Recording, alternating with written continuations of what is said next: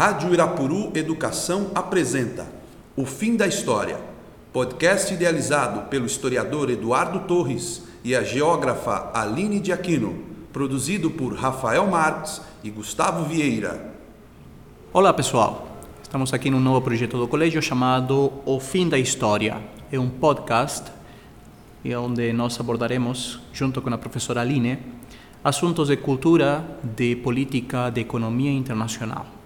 Meu nome é Eduardo e esperamos eh, levar até vocês informações que podem ser relevantes eh, para seu conhecimento, para o vestibular, para o cotidiano, para o dia a dia.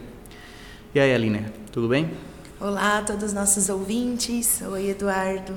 É, essa, essa mesma nossa ideia de passar um pouco do que acontece em termos internacionais para os nossos ouvintes e colocar alguns pontos de vista sobre assuntos bem relevantes. É, o que temos para hoje? Hoje nós temos. Hoje o nosso um dos nossos temas é o Brexit.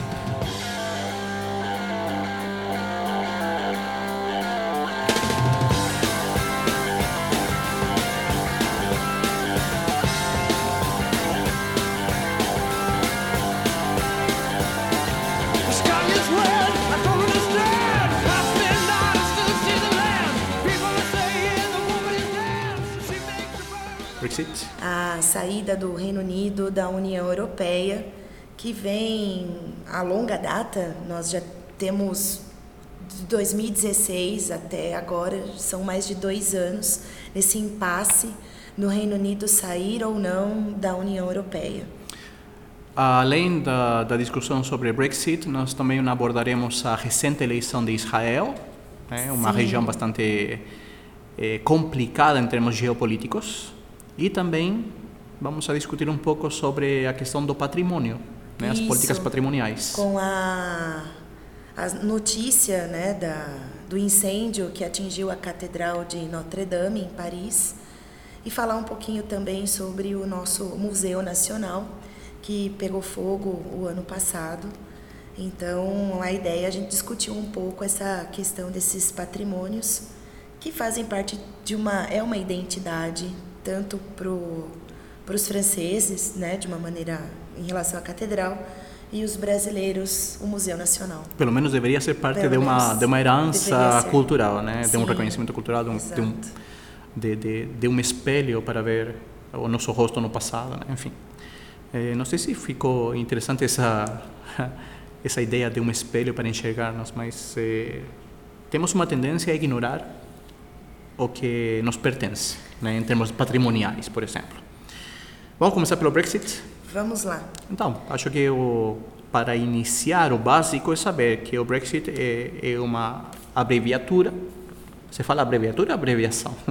Abreviação, Abreviação, então, tudo bem. É, faz parte de uma abreviação que é, faz referência às palavras Britain e Exit, né? Sim. Ou seja, a saída da Grã-Bretanha, do Reino Unido, do, da comunidade europeia.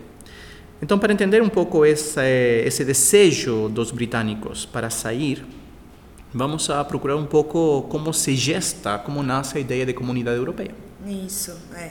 A, a, a União Europeia, né, ela nasce em 1952 com o propósito da Comunidade Econômica do Carvão e do Aço. Então, uma ideia de, é, de Tentar superar um passado recente, que era a Segunda Guerra Mundial, Sim, né? mas- Tentar ganhar confiança, integrar-se. Isso, mas a ideia era de forma conjunta, né? Os países ali conjuntamente usassem o aço que era usado na guerra, né, para fazer todos os artefatos da guerra. Então, se usar de forma conjunta esse aço, para evitar exatamente um novo conflito. Um tipo de dependência. Isso, é um acordo de, de, de mercado ali, né, de livre comércio no setor do aço, visando exatamente essa, esse propósito, né, da gente Um equilíbrio um quanto ao equilíbrio acesso. do uso, do Isso. acesso ao aço, para evitar um novo conflito é, por conta né, do receio de, de um novo conflito dentro da, Da Europa. da Europa. É, porque se a gente pensa, nós desde eh, 1914, 1918 até 1939, 1945, é pouco tempo. Eh, basicamente poderíamos falar que aqueles anos entre as guerras é basicamente uma pequena trégua. Eh, e o drama que produz o resultado dessas duas guerras eh, provoca a desconfiança na, na humanidade, o fim, como falou para os garotos no terceiro colegial, produz a, a morte da inocência da Europa. eh, e claramente, frente a isso, os políticos têm que tomar uma decisão. Ou seja, a guerra, como falava von Clausewitz no século XIX, era a última opção da política, né? era uma extensão da política. Então, se a guerra era um problema político, havia que oferecer uma solução política para evitar futuros conflitos. E aí é onde aparece essa lógica da comunidade do carvão e do aço, né? essa seca. Sim, a- a- o propósito realmente de, de parceria, né? Porque muito de você, nesse sentido, tem um conhecimento maior do que eu, mas Só os acordos da. Os acordos, Talvez, talvez. Os acordos da Primeira Guerra, eles não caíram muito bem, né?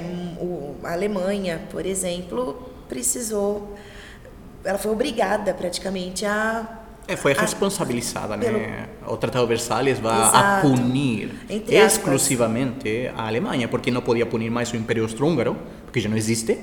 Não podia punir mais o Império Turco-Otomano, porque não existe. Eh, não vai punir aos países nanicos que apoiam a Alemanha. O principal objetivo eh, das punições do Tratado de Versalhes são diminuir, destruir, humilhar ao que era a Alemanha. E isso aí vai provocar uma, uma reação. Exato, foi da Segunda Guerra. Isso mesmo. Então, para evitar isso, os países então resolvem fazer esse acordo que vai dar muito certo. E aí, em 1957 é criado a Comunidade Econômica Europeia através do Tratado de Roma, que aí já é criada uma união aduaneira. Então, além do aço, outros produtos passam a ser agregados dentro desse contexto de, de livre comércio e de união aduaneira. E aí você passa realmente já a ter produtos circulando de forma eh, significativa entre os países membros. Certo. Em 1967, a gente vai ter uma, um, um avanço da, da organização, que é a criação de uma organização supranacional, através do Tratado de Bruxelas. Então, você passa a ter políticas comunitárias, né, compatíveis com a legislação dos Estados-membros. E to, toda tomada de decisões ela é feita baseada nessas normas comunitárias que foi estipulado pelos países membros da União Europeia. Certo. E aí de lá para cá, de lá, né, de 1967 até 2013, a gente vai ter uma série de países que vão aderir à União Europeia, né? Então vão entrar para a União Europeia. O Reino Unido, especificamente, que é o que nos interessa, ele entra em 1973. Então entra para a União Europeia, Primeiro mas de janeiro, né? Primeiro de janeiro de 73. isso, mas não é um país que vai entrar com participando de todos os acordos da, do bloco. Então ele vai entrar com algumas restrições, né, com algumas restrições de, de uso em relação a, a tarifas alfandegárias. Então ele vai ele vai de forma superficial, né? Alguns acordos ele fará parte, outros não. É interessante essa. Mas que interessante é curioso, né? Saber que em 73 quem vai levar a Inglaterra a aderir a essa essa comunidade europeia vai ser o governo conservador, né? Porque a gente responsabiliza hoje ou temos a tendência a acreditar que os conservadores seriam os mais eurocéticos. Realmente eles são. Realmente eles duvidam uh, do projeto europeu. Mas também é curioso pensar que em 73 o primeiro-ministro era um primeiro-ministro conservador. O nome dele era Edward Heath, ou Heath. E ele vai negociar com a Europa para integrar-se a essa organização supranacional. E um dos temores dos conservadores ao momento em que eles se integram em 73 é justamente esse conceito, que essa organização europeia era uma organização supranacional. Né? Ou seja, que ela podia tomar algumas decisões que estavam por cima da própria legislação dos países. Isso, mas toda, toda essa, essa organização, toda ela foi pautada exatamente na legislação dos Estados-membros, né? Então eles têm uma, embora a organização possa tomar decisões, ela é toda baseada na legislação dos Estados-membros. Então, nesse sentido, foi acordado entre eles. E quando não é, existe uma, uma questão no direito internacional que quando um Estado ou uma organização supranacional de alguma forma se impõe a uma legislação local, a, a, legislação de um país, a constituição de um país, como se dirime esse assunto? Se dirime através de uma corte. Ou seja, aí você tem que acordar também qual vai ser o poder que vai ter a legislação, a comunidade sobre as pautas locais. Né? Isso também implica uma longa negociação né, para que o Estado supranacional eh, não signifique a entrega da a entrega da autonomia dos países, né? entrega da independência dos países. Sim. Então, em 73, nós temos o ingresso da Inglaterra liderada por um governo conservador. Isso, ajuda do, mais do ou menos Reino Unido, entender. Isso. né? A gente vai ter a entrada Ah, isso do, mesmo, do o Reino Unido. o conceito E- Reino Unido. Exato. Tanto é que é, se acreditava muito na formação de, uns, de um Estados Unidos da Europa. Inclusive, até o grupo conservador, é, nessa lógica de motivos né, da, da saída para o Reino Unido, é, coloca que a União Europeia estava se institucionalizando demais, então formando o que seriam os Estados Unidos da, da Europa. Uma, né? uma... Voltando à questão dos conservadores, né? porque a gente tende, uma vez mais, né? sabemos que os conservadores são mais eurocéticos, mas quem leva ao Reino Unido a, a integrar-se à comunidade é um primeiro-ministro conservador. E quem defende, muito tempo antes, a integração europeia é Winston Churchill, um dos principais líderes do Partido Conservador, uma das figuras mais importantes da política inglesa no século XX, antes da guerra, antes do início da Segunda Guerra Mundial, eh, ele já apelava à possibilidade de que a Europa pudesse usufruir de um passado comum, de enxergar um futuro eh, comum também. Eh, e quando termina a Segunda Guerra Mundial, ele chega inclusive a propor, de alguma forma, eh, de uma forma, não sei se totalmente não, totalmente possível não era, mas ele chega a propor que inclusive França e Inglaterra compartilhassem a mesma nacionalidade. Ou seja, eh, são os conservadores, através de Winston Churchill, através de Edward Heath, que vão liderar a Inglaterra rumo à integração da Europa, ao Reino Unido, rumo à integração da Europa. Eu vou falar Inglaterra como sinônimo de Reino Unido, tudo bem? Só para esclarecer.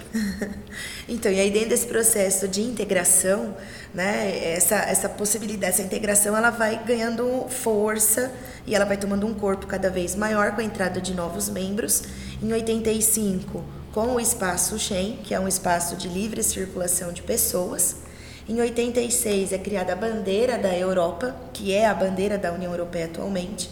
E em 91, a gente vai ter a criação do, na verdade, a assinatura do Tratado de Maastricht, que vai ser um tratado que vem fortalecer, né? Então você vai tirar o nome, na verdade, Comunidade Econômica Europeia e vai dar o nome União Europeia, até mesmo porque você tem o fim da União Soviética, os Estados Unidos aparentemente uma monopolaridade mundial.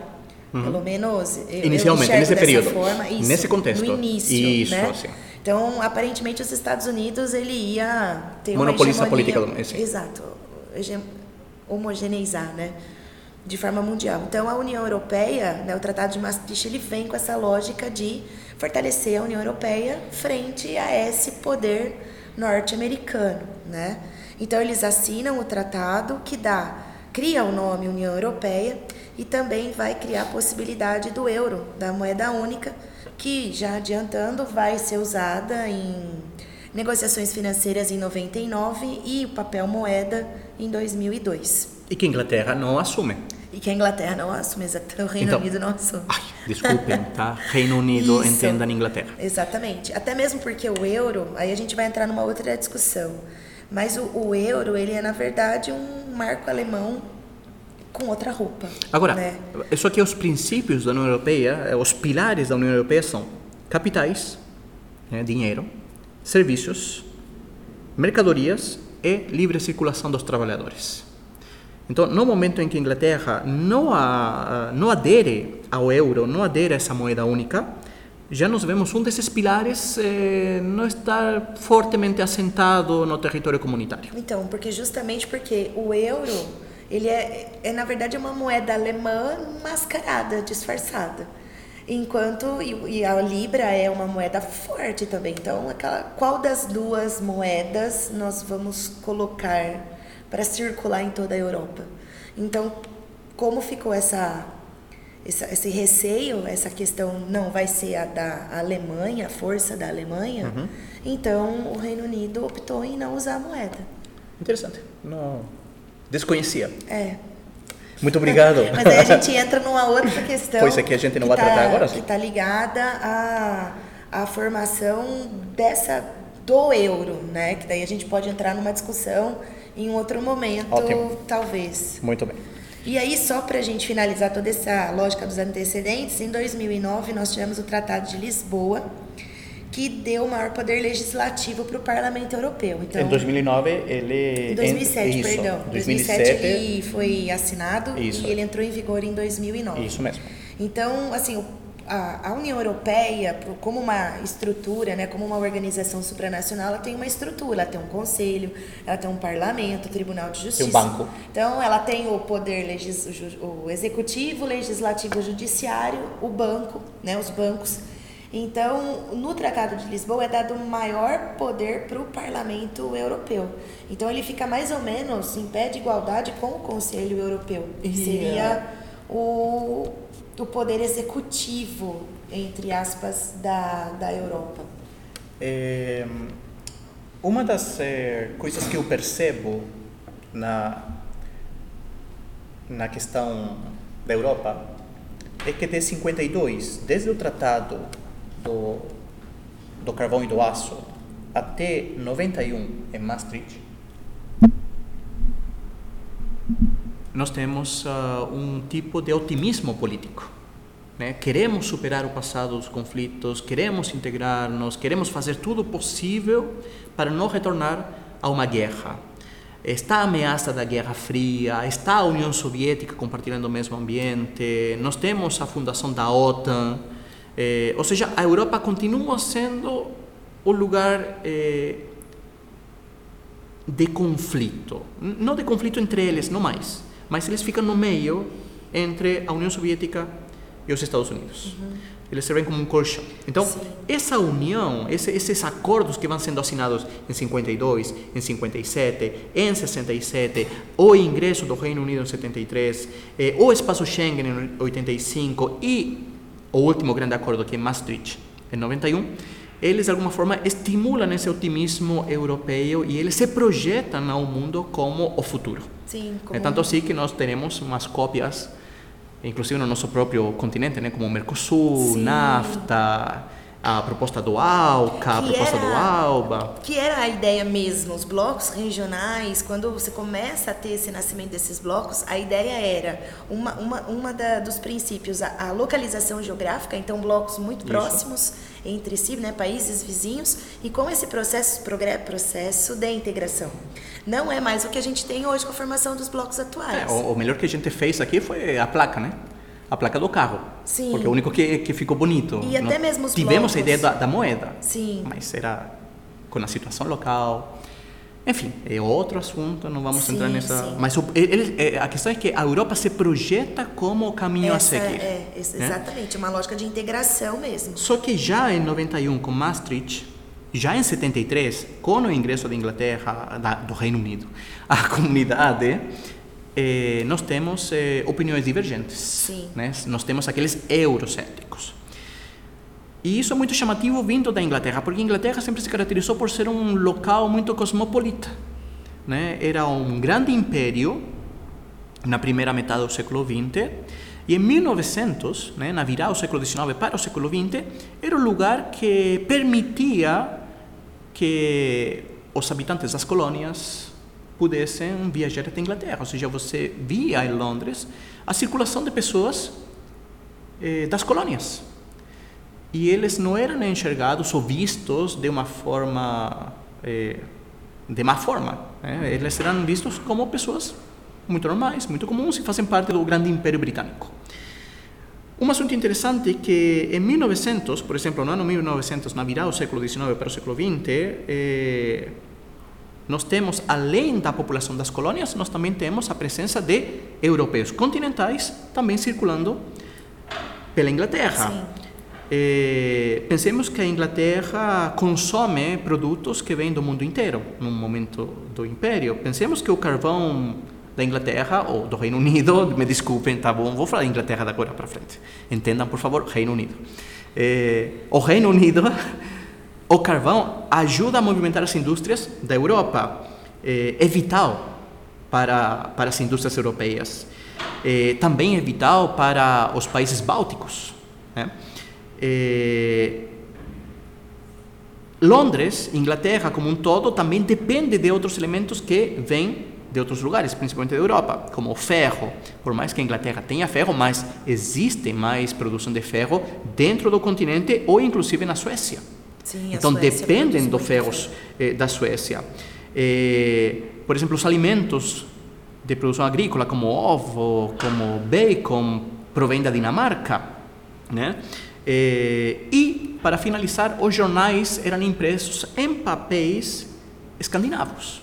Ou seja, em 1900, a Inglaterra, sabendo ou não sabendo, já eh, precisa dos seus vizinhos permite que a população possa circular. Então é um mundo muito é um mundo muito cosmopolita. Eh, a Inglaterra até 1940 mais ou menos é, é um exemplo a seguir pelos países europeus que eles sentem mais desconfiança sobre a imigração. Agora os ingleses não, sempre foram muito abertos. Então nós vemos uma transformação em 73 com o ingresso da, do Reino Unido na comunidade, porque ao mesmo tempo com esse ingresso nascem as primeiras vozes contrárias à presença da Inglaterra na Europa, né? E depois de Maastricht, em 91, nós teremos a fundação em 1993 do principal partido opositor à integração da Inglaterra dentro da comunidade, que vai ser o UKIP, o Partido Independentista do Reino Unido, numa tradução livre. E o líder desse partido será Nigel Farage.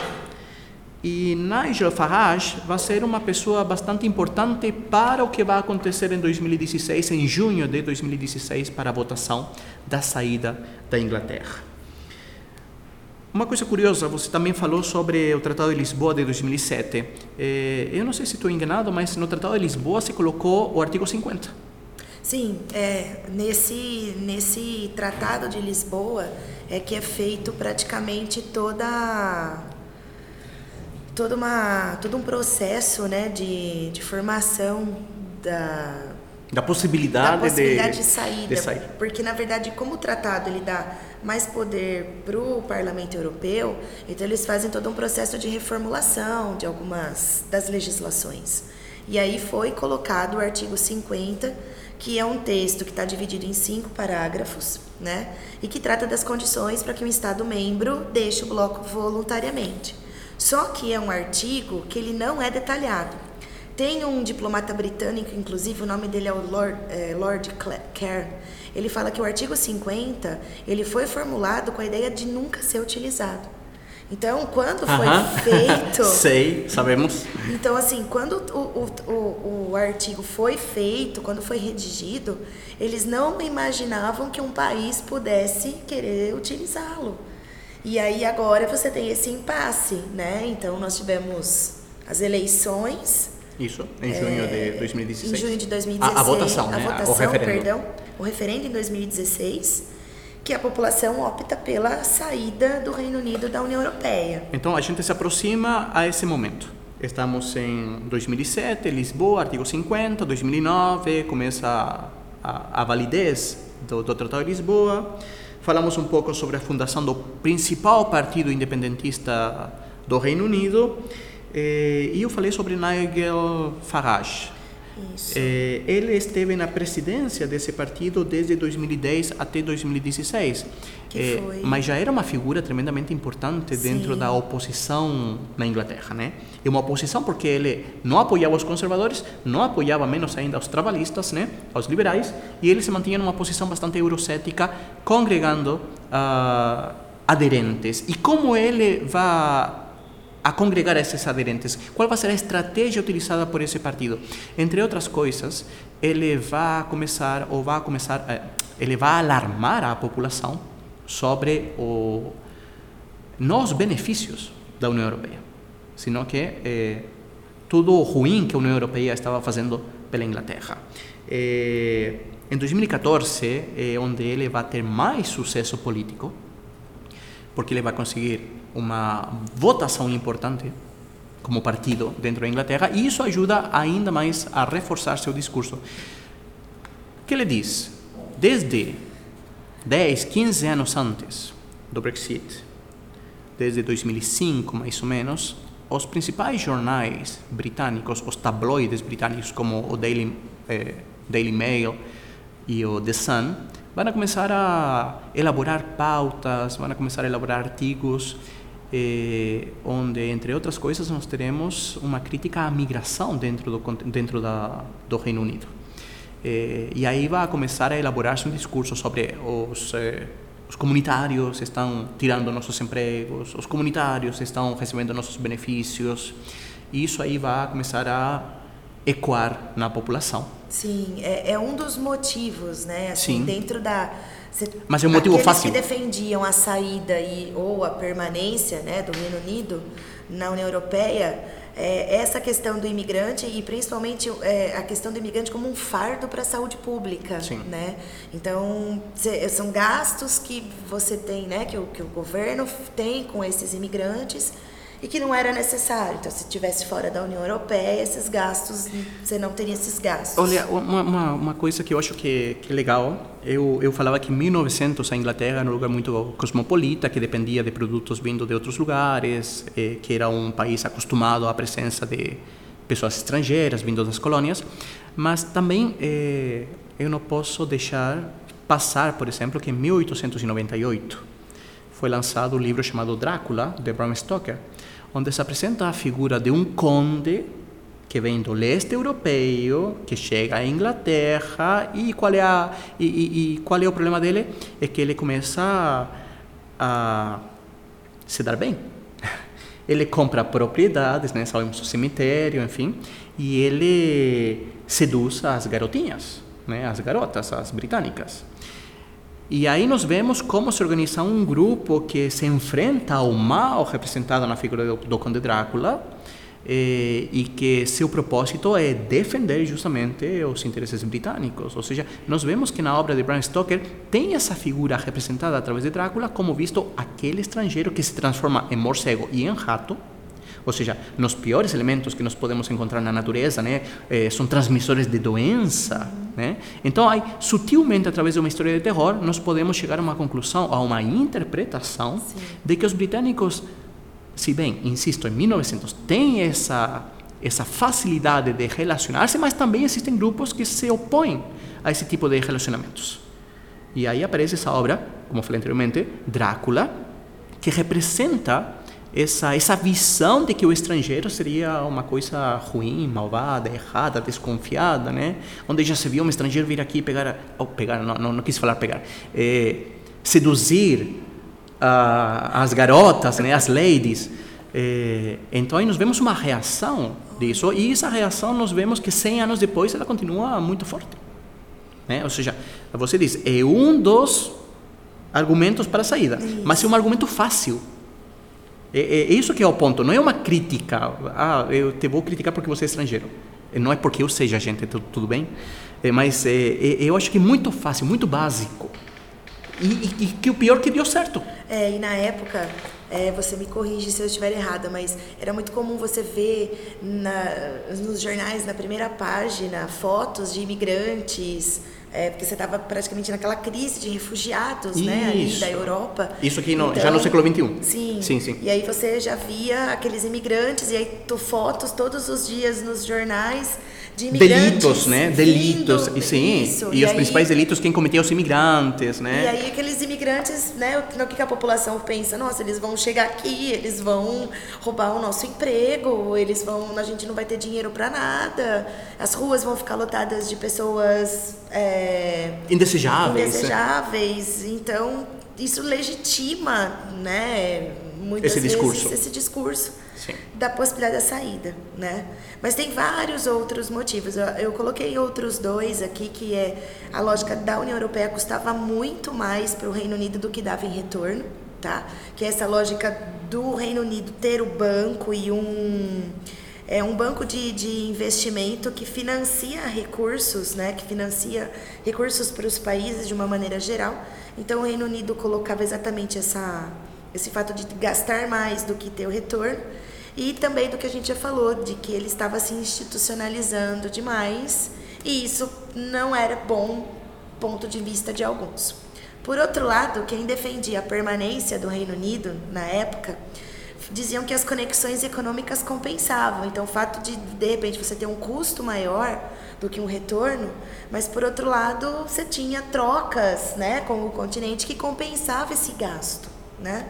A facilidade de venda por conta da eliminação das tarifas alfandegárias, essa, essa questão do imigrante. Quem defende, né, quem defende a permanência diz que esses imigrantes eles são qualificados. E o Reino Unido hoje está se tornando um- um- uma área de centro de, de pesquisa dentro da Europa, de, de desenvolvimento tecnológico. Então esses imigrantes eles são bem vistos porque já é uma mão de obra que está praticamente pronta, né?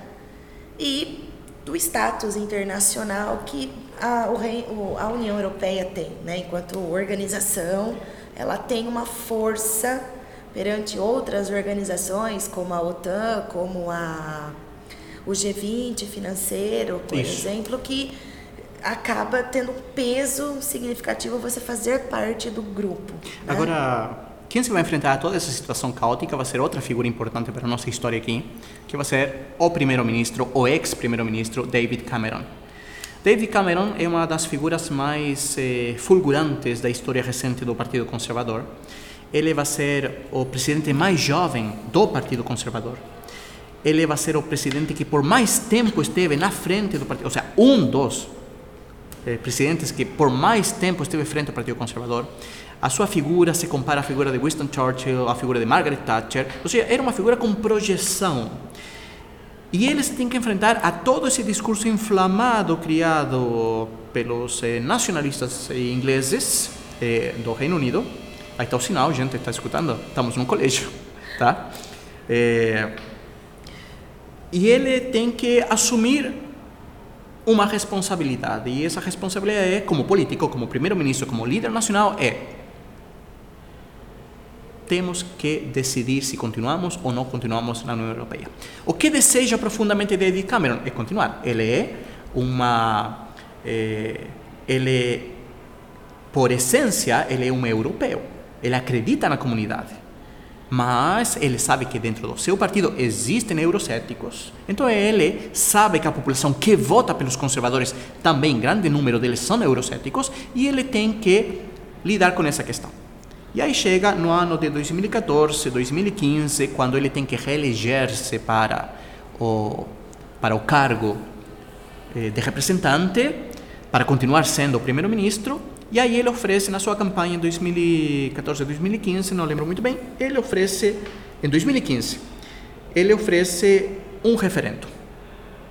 Tudo bem, se vocês me elegem, vamos a votar novamente, ou aliás, vamos a votar eh, se nós queremos continuar ou sair da União Europeia, e esse referendo se marcou para junho de 2016. Claramente, David Cameron acredita que a votação vai ser em favor da permanência. Isso, É. mas com 52% dos votos, na verdade 51,6%, Isso. os britânicos optam pela saída do, do Reino Unido. E aí só para E aí David Cameron renuncia. e aí ele vai renunciar. Mas é legal porque a distribuição dos votos que a gente tem vai ser ah, optaram por permanecer no Reino Unido as grandes as pessoas que moram nas grandes cidades, os escoceses e os norte-irlandeses pela saída pela saída eh, os principais votos foram na zona rural, nas cidades pequenas e nas cidades médias. Os galeses optaram em sair do Reino Unido e os ingleses Agora, também optaram, assim, a maior parte dos votos. Agora, isso aqui eh, também é muito importante porque os redutos dos eh, trabalhistas, né? Sabemos que o Partido Trabalhista, o, o Partido do Labor, eh, os liberais, eh, o reduto deles é o campo. Eles conseguiam um, um maior índice de votação no campo, mas o campo vira as costas desses trabalhistas, que é um assunto muito mais longo, não vamos a discutir isso hoje. É um assunto que atinge, vamos a pensar, aos liberais no mundo, aos liberais de centro-esquerda do mundo. Eh, então, não vamos a discutir o motivo que leva a, ao abandono Sim. do voto laborista hoje em dia. É, e só Gibraltar, esqueci. Gibraltar, também a população que vive em Gibraltar optou pela permanência. A- Aí esse, esse, esse homem do campo, esse trabalhador do campo, eh, decide apoiar a saída do Reino Unido da Inglaterra. Eh, mas esse apoio, essa saída, eh, se justificava, entre outras coisas, pelos discursos inflamados criados durante os últimos 10 anos. E aí entramos também na lógica das fake news, da influência da, da Rússia na votação do Brexit. Aí nós entramos em outras questões que também eh, devem ser tratados em outro momento, não aqui, mas eh, foram totalmente manipulados. E, e essa manipulação fica ao descoberto entre 2016 e 2019, quando uma série de investigações eh, chega a Cambridge Analytica, chega aos espiões russos, chega a, a elementos que teriam influenciado a votação massiva pelo Brexit. E aí nós passamos para outra figura, que é Theresa May, que é a atual primeira-ministra da Inglaterra. Já estamos chegando no fim. Isso. Aí a Teresa May agora ficou responsável por elaborar o acordo, ou não acordo, com O divórcio no divórcio. isso com a União Europeia. Qual é o principal empecilho que ela tem?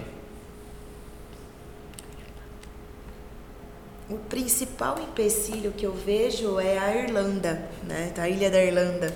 Então a, a Irlanda do Norte, né? Ali a fronteira entre as duas Irlandas é um- uma das questões que pega muito para essa questão. Que em definitiva foi o assunto que não permite que o que, que seja aprovado o projeto de saída, o que se conhece como backstop.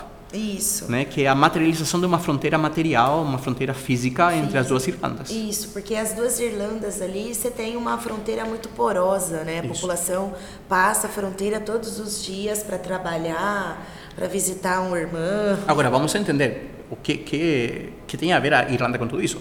A Irlanda, por muito tempo, né, temos a Irlanda, a Irlanda do Norte. Eh, desde o século XVII, a Irlanda está dividida no norte eh, protestante e no sul católico. Eh, ao longo desse tempo tivemos muitas guerras de religião, muita violência, com um auge no século XX. E o acordo de paz conseguido a finais do século XX, em 1997, entre outras coisas, estipula que não deve haver uma fronteira física entre as duas Irlandas. Eh, só para que vocês entendam um pouco, né? Na Irlanda nós vemos um dos principais grupos eh, terroristas que vai atuar contra o governo britânico ao longo do século XX, chamado IRA, né? O Exército Revolucionário Irlandês. Eh, então, para chegar a esse acordo de paz definitivo, uma das questões era não colocar uma fronteira. Só que se a Irlanda do Norte é uma coisa diferente à Irlanda que se vai manter na União Europeia, como a gente vai a controlar os produtos que circulam? Porque se Inglaterra, o Reino Unido, vai lá, o Reino Unido faz parte, eh, toma a decisão de sair e a Irlanda continua sendo parte da União Europeia, como a gente pode controlar essa fronteira, essa circulação de produtos? É. Então aí vem essa lógica do backstop, que talvez seja o ponto central para a negação, né, a negativa eh, dos políticos. É, aí foram três perdas no parlamento, né? A, a Teresa May, ela teve três derrotas, né? É, catastróficas, né? Catastróficas no parlamento. E aí foi prorrogado para o dia 31 de outubro a saída, o acordo. é, o acordo. O não acordo. O Acordo não acordo. acordo Agora, do eh, Reino Unido. Acho que já parei finalizando, porque já chegamos depois de montar uma história completa, acho que já chegamos ao 2019. Eh, a gente acredita, ou vocês podem pensar que o Reino Unido está fazendo todos os esforços possíveis para sair de boa forma. A gente não vê isso, né? Porque ninguém está dando uma solução. Sim. Ou seja, os conservadores votam contra a primeira ministra conservadora. Os laboristas votam contra o projeto da Teresa May, porém sem dar nenhum tipo de solução. Que soluções nós temos? Fazer outro referendo, votaram que não. Anular o referendo, votaram que não. Aprovar o referendo, ou seja, sair com acordo, votaram que não. Sair sem acordo, votaram que não. Ou seja, todas as possibilidades que nós temos foram rejeitadas tanto por conservadores e liberais, aliás, e laboristas. E esses laboristas que vocês, ou, ou que nós podemos pensar, que são parte eh, de uma oposição forte e séria a Theresa May, que podem oferecer um projeto eh, através do seu líder chamado Jeremy Corbyn, eles não estão fazendo absolutamente nada. Absolutamente nada e a Theresa May lamentavelmente perdeu todo tipo de confiança eh, do parlamento. Ou seja, ela não se caracterizava por ser uma boa negociadora, não se caracterizava por ter uma oratória eh, que convencesse os políticos. E depois de todas essas derrotas no parlamento, essa situação ainda se exacerba muito mais. E o futuro para Theresa May é totalmente incerto. O sea, nós sabemos que ela vai renunciar em algum momento. Sim, Né? provavelmente. Provavelmente vai renunciar muito mais logo que tarde. É, mas ela está sozinha. Sim. Totalmente. Para a gente, só para os nossos ouvintes, né, que não tem tanto, muitas vezes, conhecimento em relação a isso, então até o 31 de outubro eles têm que decidir se sai ou não. Se vai sair com acordo, né, na verdade, ou sem acordo. Saindo com acordo, os regulamentos serão mantidos, né, vários, vários pontos serão colocados nos diversos tratados que eles têm. Se sair sem acordo, você tem essa questão da Irlanda, que é um dos principais motivos. É, o novo referendo na Escócia, porque Isso. alguns já levantaram, né, algumas lideranças escocesas já levantaram a possibilidade de um novo referendo. Referendo à independência. Isso, para se tornar independentes da, do Reino Unido. Para poder entrar na Europa. Isso, aí talvez a posse de Gibraltar, que ainda é, né, a península ali de Gibraltar, ela ainda é... É britânica. É um é conflito, né, entre a Espanha A posse e- colonial. Uma posse colonial. Ainda da Espanha e do, do Reino Unido, então é uma disputa ali entre os dois, né. É, a União Europeia, por outro lado, ela vai. A integração de novos membros provavelmente vai ser mais lento. Então, depois de todo esse processo né, que eles estão passando, provavelmente é, esse processo de integração vai ser mais lento. Inclusive porque ela vai se voltar para o continente. Então, a Europa ela vai ser mais eurocêntrica, vamos pensar assim, né? E aí, ao invés de você ter França, Alemanha e Reino Unido como os três gigantes. Provavelmente será França, Alemanha e Itália que vem recuperando a sua economia né, nos últimos anos e tem esse lado mais sensível dos refugiados, que ela tem um, um olhar um pouco mais sensível, mas isso a gente pode estar tratando num outro programa. Muito bem, então com as previsões da Aline, depois eh, você me dá os números para a Mega Sena que vem. Ah, com Tá certeza. a gente fecha com esse Brexit e continuamos com. As eleições em Israel. Muito bem.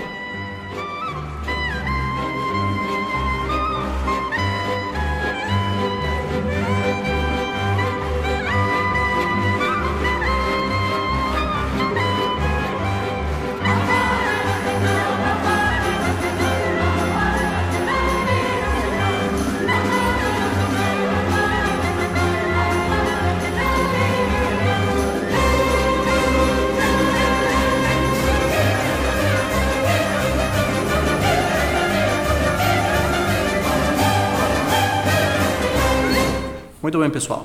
Falamos sobre o Brexit. Vamos a retomar um assunto, vamos a falar um assunto novo agora, que é sobre as recentes eleições em Israel. Uma região bastante eh, problemática politicamente, desde o ponto de vista político.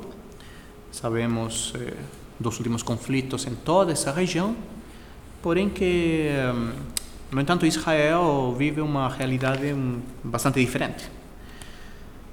E aí, Aline, o que temos para comentar sobre Israel? É, do ponto de vista é, da geografia, né, Israel é um, é um estado em guerra praticamente desde o seu nascimento, em 1948. Isso. Então eles viveram, né, vivem em, em constante conflito é, desde esse período até os dias atuais.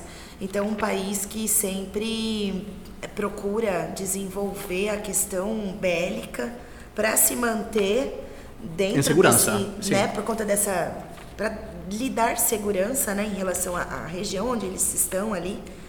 E os investimentos em tecnologia de Israel é, é, assim gritante. Hoje, hoje em dia é um startup de segurança, né? Sim, de é tecnologia cons- e segurança. É, Israel é considerado uma nação startup, né? Isso. Das startups, eles 43% das exportações israelenses são voltadas para o setor tecnológico. Inclusive a Waze, né? O Waze, que é um aplicativo, foi criado em Israel. É, então E eles que, e que estão voltados para essa questão da. Muitos Sim, deles eles para são criados segurança. primeiro para a questão militar e depois adaptados para uso para uso civil. Então, um país que, que busca, né, essa esse essa proteção, né? Então precisa a todo momento estar pensando em novas tecnologias, novas formas de de se proteger contra os que eles consideram como inimigos. Ou as ameaças. Sim, né? suas ameaças. Agora, eh, só um pouco de história, né? Eh, Israel nasce em 48 a partir de uma resolução da ONU de 47. É, isso, a resolução 81 da ONU, né, que faz a partilha de Israel e Palestina, Da região da Palestina. da região da Palestina, na verdade, que aqui, a- ali a ideia era que você tivesse um estado compartilhado, né, que você tivesse um representante palestino e um representante israelense e os dois é, administrassem o território de forma conjunta. Tanto é que quando é feita a partilha, são três, é, são três porções de território para Israel e três porções de território para a Palestina. Então, pensando na questão da água, pensando na questão do acesso ao Mediterrâneo, A resolução de 47 e a fundação em 48 significa a chegada da população judaica a essa região. Não. Eles habitam nessa região já há bastante tempo, né? Sabemos que sabemos dos origens históricos da presença de judeus nessa área. Também sabemos sobre as diásporas dessa população. Eh, e finalmente no século XX, uma vez mais, a Terra Prometida, né, o Solo Sagrado, volta a ser um lugar para receber uma população que, em finais do século XIX ou ao longo da história europeia, é perseguida. Né? Sabemos sobre os, eh, as perseguições no século XVI, no século XV, sabemos sobre os pogroms na Europa no século XIX, eh, em diferentes lugares. Né? Sabemos também sobre o que vai acontecer no início do século XX com essa população sendo perseguida na Alemanha. Então, muita gente que consegue fugir ou que, que, que procura viver em paz vai retornar à terra de Israel. Eh, um detalhe importante, desde meu ponto de vista, é que muitos dos judeus que chegam inicialmente a Israel são judeus de origem russa. E na Rússia eles tiveram alguns contatos com os kibbutzim, com os kibbutz. Então eles se instalam numa lógica comunitária, inicialmente. Até chegar ao momento da resolução da ONU em 47 e a fundação em 48, que eles eh, vão, basicamente por inércia, né, depois da Segunda Guerra Mundial, continuar a desenvolver esse tipo de, de vida, essa vida do kibbutz, da comunidade. Tanto assim que os primeiros 30 anos do nascimento de Israel eh, são governos de características trabalhistas os que governam esse país. Né? São governos que hoje nós poderíamos chamar que eram de centro-esquerda, de uma esquerda que vão dar forma inicialmente a esse país. Eh, até chegarmos ao século XXI, onde nós vemos a presença de Netanyahu já há mais de 10 anos no governo. Sim. Se agora se ele terminar o mandato dele, né, que ele Sim. ganhou as eleições Se terminar porque está sendo acusado de de corrupção. corrupção, isso, ele consegue, ele vai ser o premier com mais é, Com mais tempo. mais, mais tempo no No cargo. como no cargo Sim. de primeiro-ministro, né? Bom, mas aí as eleições em Israel, elas aconteceram no dia 9 de, de abril, agora de 2019, e nós tivemos 67% aproximadamente dos eleitores, né, que compareceram às eleições, né? E aí o principal, na verdade, o, o, o que O concorrente. o con- não o concorrente, mas a, a pessoa que já era esperada de ganhar as eleições Ah, ok. era O favorito. o favorito, justamente o Benjamin Netanyahu, né, que partido Likud, que é um partido conservador, né? Então, na, durante todo o processo eleitoral, já vinha mostrando um crescimento do partido azul e branco, Azul e que branco. foi o partido que ficou com 35 é, cadeiras no parlamento, né? No, no Knesset, né? Knesset é o nome que tem o parlamento em Israel. Isso. E É, assim, é um parlamento que tem 120 cadeiras. 120 né? cadeiras, isso. Mas uma coisa que, que é, levantou bastante o, o Netanyahu na semana das eleições, né, que deu esse favoritismo maior para ele, foi a descoberta. é, a Rússia encontrou restos mortais de um soldado judeu. é, A Rússia, né? A Rússia. a Rússia, uma vez mais. E aí o Netanyahu foi até a Rússia na semana da, da eleição, na véspera da eleição, e ele foi repatriar os restos mortais do, do soldado. Então isso deu uma boa Tem um repercussão. efeito emotivo, né? Sim, então deu uma boa repercussão é, para o Netanyahu. E também a aproximação entre a Rússia e Israel é bem vista, né? Porque você tem muito judeu que fala russo, né? Inclusive, Sim, por isso, esses, esses judeus que são de origem Isso. russa que eu falei anteriormente, Isso, né? inclusive eu não sabia disso, pesquisando aqui eu descobri que em Israel os hospitais eles são obrigados a falar em russos, né? Porque como existe uma mais de um milhão de pessoas, né, de judeus que falam russo, então muitas vezes eles falam muito pouco o hebraico e aí nos hospitais é obrigatório conhecer falar russo para quando atender essas pessoas que Ah, Que pelo sabia menos é também. uma língua que é falada Eu, que eu é de sabia que conhecimento. eu sabia também que na, em Israel se fala um tipo de espanhol mais primitivo, né, arcaico, Ah, né, um espanhol mais do sabia. século XVI, que é aquele espanhol dos famosos sefarditas que são expulsos no século XVI da Península Ibérica, muitos vêm para para a América, né, outros grupos se disseminam por outras áreas e hoje em dia o, o espanhol, esse espanhol arcaico continua sendo falado entre parte da população eh, da, de Israel. Eh, agora sobre Então, sim Nisso acaba, né? Ele acabou repercutindo de forma bem positiva, né? Essa visita, né, dele até a Rússia acabou repercutindo bem, é, praticamente às vésperas das, das eleições. Agora, falar de Netanyahu também é reconhecê-lo como um político bastante competente. Né? Ele, poderíamos, eu poderia ser, chamar ele de gênio da política. Porque nos últimos 10 anos ele conseguiu apoio de Donald Trump, sem oferecer nada em troca. Ofereceu, eh, ganhou apoio de Vladimir Putin, também sem oferecer muita coisa em troca. Eh, conseguiu que Estados Unidos transferisse sua embaixada de Tel Aviv para Jerusalém. Conseguiu também que os Estados Unidos se retirassem do acordo nuclear com o Irã. Dessa forma, ah, Irã fica isolado da região. Pouco antes da eleição, uma semana antes, conseguiu também que Estados Unidos reconhecesse as colinas do Golã como território de Israel, né? Ah, para quem não sabe, as colinas do Golã é um território historicamente sírio, ocupado há 50 anos por Israel, e que são tremendamente importantes desde o ponto de vista geoestratégico. Sim, tanto por conta das nascentes, né, do a nascente do Rio Jordão, Isso. e também para você conseguir enxergar Israel, né? Então ali das colinas de Golã você enxerga o território israelense. Então Pois é, é uma área que é uma passa por área- uma, uma situação de estresse hídrico. hídrico isso. É, o Rio Jordão em alguns pontos ele já apresenta uma redução muito grande da sua vazão. É, né? tá o milagre econômico de Israel é baseado e sustentado pelo Rio Jordão. Sim. né? Então, eh, Netanyahu, né, desde esse ponto de vista, eh, eu posso, poderia considerar ele como um gênio político, né?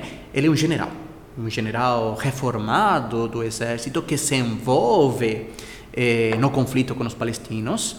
É um general que vai a ser beneficiado pela por essa mudança do século XX para o século XXI, né? Porque lembremos, eh, nos anos 2000 nós temos o momento da segunda intifada, né, do segundo levante dos palestinos. Eh, naquele momento nós temos também eh, Israel sendo governado por políticos de esquerda, heróis também, heróis históricos, heróis do exército. Entre eles nós temos a figura de Yitzhak Rabin, Rabin que que vai ser assassinado, vai ser morto por um extremista de direita de Israel, né, por um ortodoxo eh, judeu. Então ele de alguma forma se vê beneficiado com essa mudança de século, né? Com essa violência que nós vemos na região, aparece alguém para controlar toda essa situação com mão firme, com desenvolvimento de segurança e também com um crescimento permanente na economia ao longo dessa virada de século.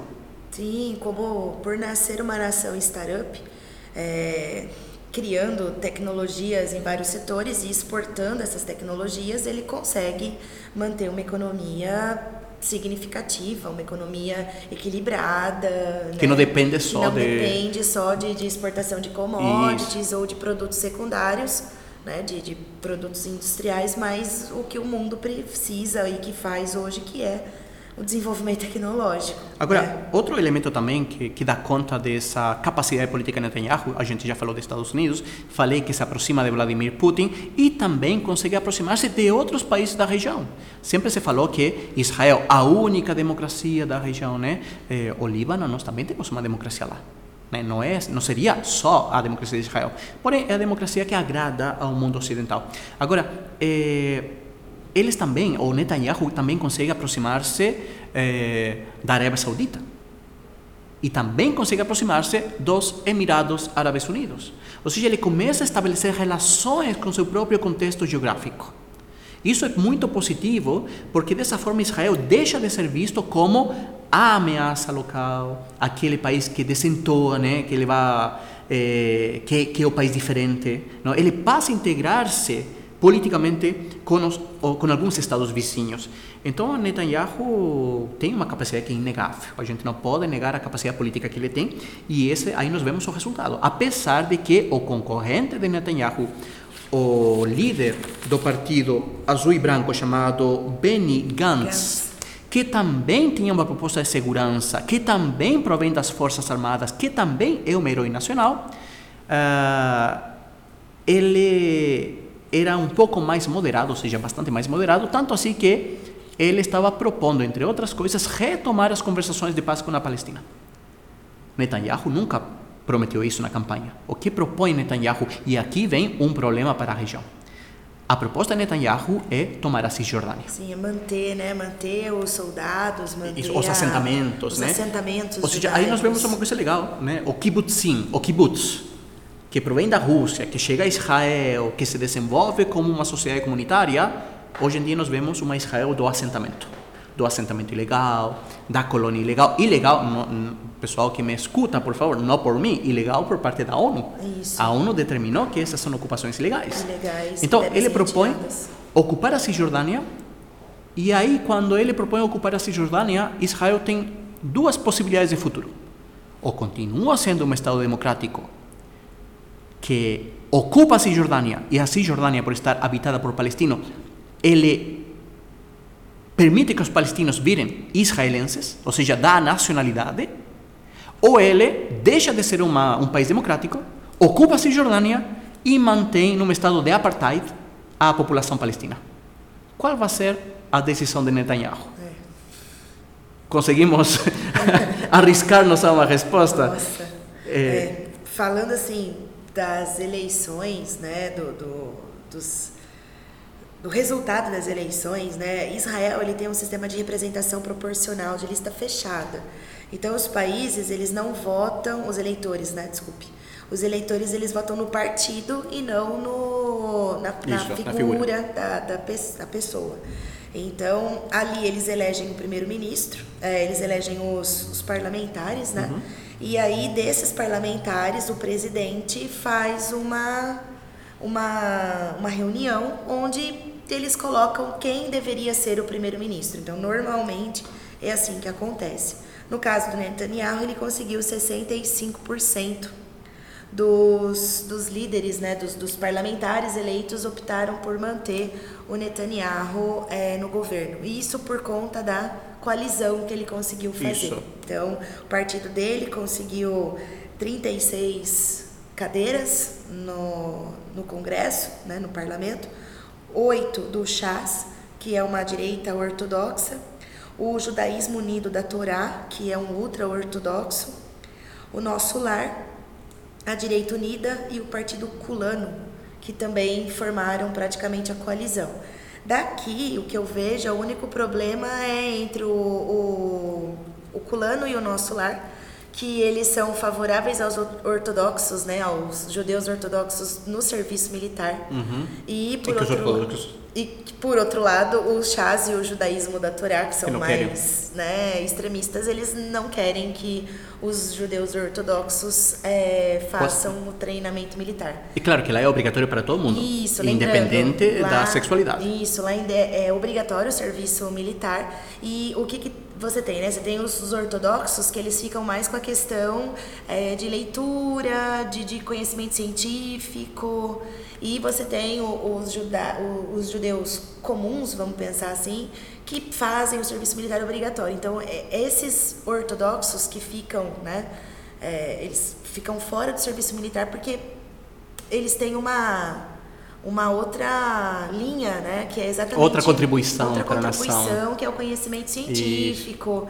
Então existe essa essa questão desses partidos serem, né, existe essa discussão dentro de Israel de estar favorável ou não a que é de repente essas demandas, foi né? feita a coalizão, né? Mas de repente isso é um problema que ele pode enfrentar a curto prazo Que deve ser dentro- pior que a justiça, né? Dentro da, Agora- né, da, da coalizão dele. Só para um, um parênteses, né? Que esse serviço militar para os homens dura quatro anos. É isso? Quatro anos para os homens, dois anos para as mulheres? Ou- Isso. É isso, mais ou menos? Quatro anos para os homens e E dois, anos, para as mulheres. É isso bastante é tempo. obrigatório. Agora, eh, já para ir finalizando também, porque o tempo corre, né? Sim. Eh, que eu ia falar? Ia falar sobre... Só aí a- o Partido Trabalhista que teve a pior derrota Isso. deles, né? Então o Partido Azul e Branco, que é do Gantz, ele teve 35 cadeiras no parlamento. E o Partido Trabalhista, ele teve, foi considerado assim, a pior derrota, ele só conseguiu seis cadeiras Agora, eh, no parlamento. Não, eh, essa informação é importante, né? Mas eh, os trabalhistas já foram muito importantes para a história Sim, de Israel. então, O- os primeiros essa- governos, né? Sim. Os primeiros 30 anos são liderados por esses trabalhistas que, de uma forma, são voltados para uma esquerda. Eh, e eles conseguem desenvolver em termos liberais o país. Né? É um país bastante liberal. A gente pensa, ah, Israel é um país muito conservador. Não. Eh, Pode ser talvez conservador em termos políticos, para relacionar-se com alguns vizinhos, mas em questões de princípio, Econômicas. econômicas, é um país bastante, bastante liberal. Eu falava para. eh, Vou voltar à questão de Netanyahu, né, porque me parece uma figura bastante notória. Eh, já que você trouxe os dados super legais sobre essa votação, né? eh, mas Netanyahu tem um apoio que é muito importante no plano internacional, que é a própria figura de Donald Trump. Sim. Então, o que acontece se Donald Trump não se reelege em 2020? E o que acontece se um democrata assumir o poder? Vai depender do tipo de democrata. Por exemplo, nós ainda não sabemos quem será o candidato à presidência, temos algumas suspeitas, mas existe uma nova, uma nova leva de políticos democratas nos Estados Unidos, como por exemplo Beto O'Rourke e também a figura de Pete. A pronunciação do sobrenome dele é muito complicada, inclusive ele teve que explicar por TV como se pronuncia. Como se escreve? Buttigieg. Nossa. Como se pronuncia? Burgieg. Ou alguma coisa assim. Depois vocês procuram, aqueles que estão escutando, eh, tentem ficar por dentro quem são essas figuras democratas. Porque essas figuras que se projetam nos Estados Unidos como futuras lideranças do partido e da nação já chamaram abertamente a Netanyahu de racista.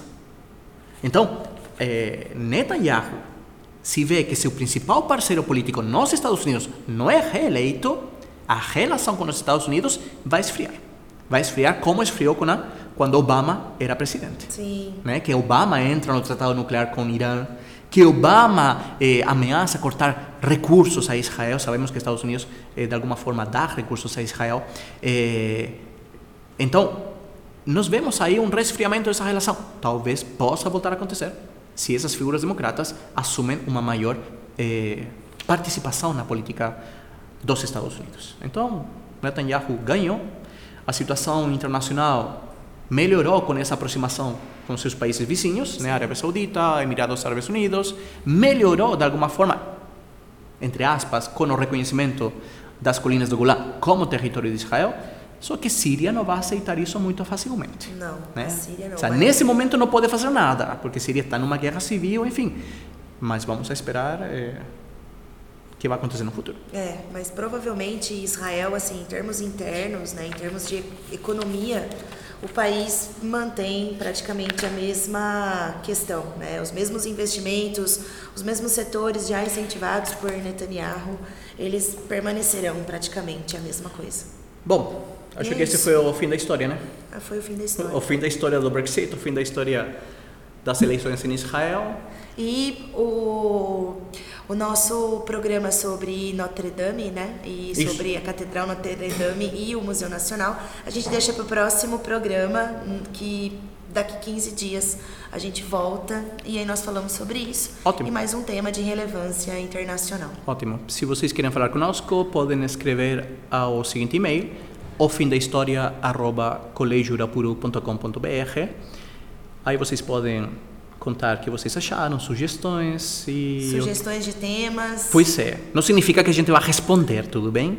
Mas a gente vai... Já tem um, um, um feedback. Isso, a gente vai lê-los. Então esse foi o fim da história de hoje. E É procuraremos um novo fim da história. Até mais. Até. Obrigado, Rafa. Obrigada.